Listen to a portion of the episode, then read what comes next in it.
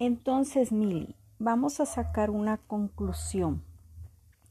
Ya recordamos cómo es un ritual o hechizo mágico y los pasos que se siguen. También vimos en concreto lo que es la magia del caos.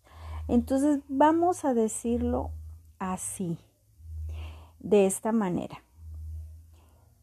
Si al realizar un ritual o hechizo lleva una serie de pasos que en conjunto te van a dar el resultado que buscas.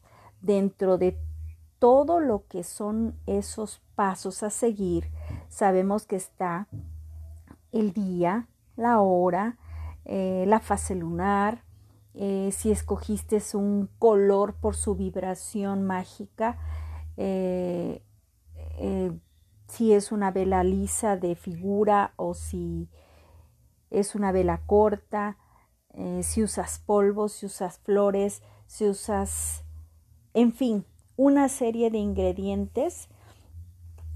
Ese momento en el que tú estás concentrándote en el ritual, si tú te das cuenta, si tú te das cuenta, todos los pasos que sigues cuando haces un ritual, vamos a decir que, eh, o hechizo mágico, te das cuenta que se encierra toda tu atención en una representación abstracta o analógica de lo que tú quieres lograr, ¿verdad? Así cuando buscamos una unión o acercamiento, ponemos a un par de enamorados, es decir, una silueta de hombre, una silueta de mujer, de frente, eh, con un color idóneo para la vibración energética y mágica entonces tú estás de alguna manera, ya estás practicando la magia del caos en todos los rituales, en todos los rituales porque es un proceso. Si recuerdas que vimos que hay varios métodos para lograr la gnosis, que es ese estado alterado, donde vimos que hay modos inhibitorios, y los modos excitatorios. Inconscientemente cuando tú elaboras un ritual, tú estás creando un estado de gnosis. Aunque no supieras que es magia del caos, tú ya estás propiciando un estado alterado de conciencia en ti. También inconsciente o conscientemente estás buscando un vínculo mágico, que sabemos que hay tres tipos, de vínculo, que es el fuerte, el justo y el débil. Aunque no lo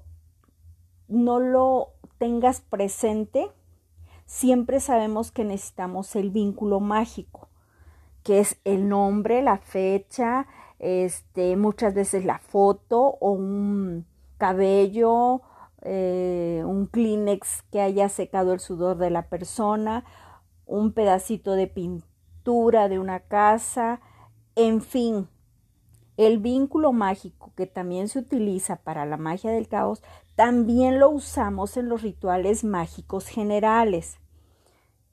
¿Vamos bien? ¿Ok?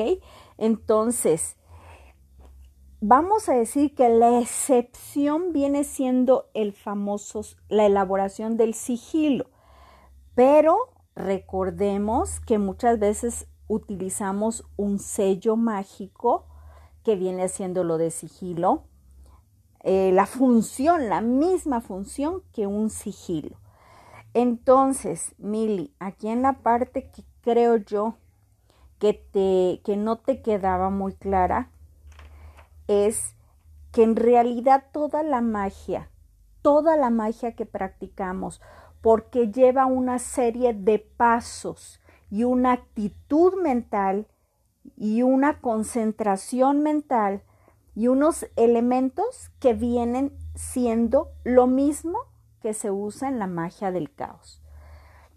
Reafirmando nada más que eh, eh, que caos es esa distracción que queremos lograr para que no se sabotee el resultado y que yo tanto hincapié te hice. Yo te comento que desde el momento que tú estás checando las cartas porque te late, porque intuyes que ya hay algo, el que exista alguien haciéndote brujería y queriéndote bloquear o cerrar tus caminos, no necesariamente es que lo va a lograr.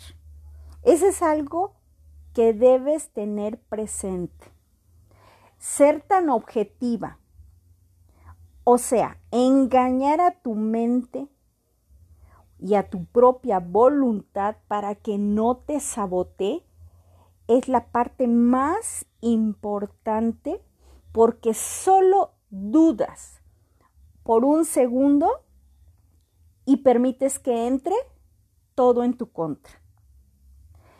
Esta es la parte más importante que yo consideré que debías saber, pero no nada más saber, sino tener siempre presente para lo futuro. Si tú solo haces un chequeo objetivo y te puede salir que te están tirando, incluso tú ver evidencia fuera de tu casa, que te están este, haciendo mil y una cosa. Pero si tú practicas el caos, no te vas a sabotear a ti misma, porque las cartas son informativas de tus circunstancias, te van a dar información pero esa información no necesariamente va a proceder en tu contra. Eso es lo que hay que frenar en algunos casos. ¿De acuerdo? Creo que este es el punto más importante y con el que te me, te me confundiste o te perdiste en medio de toda la información.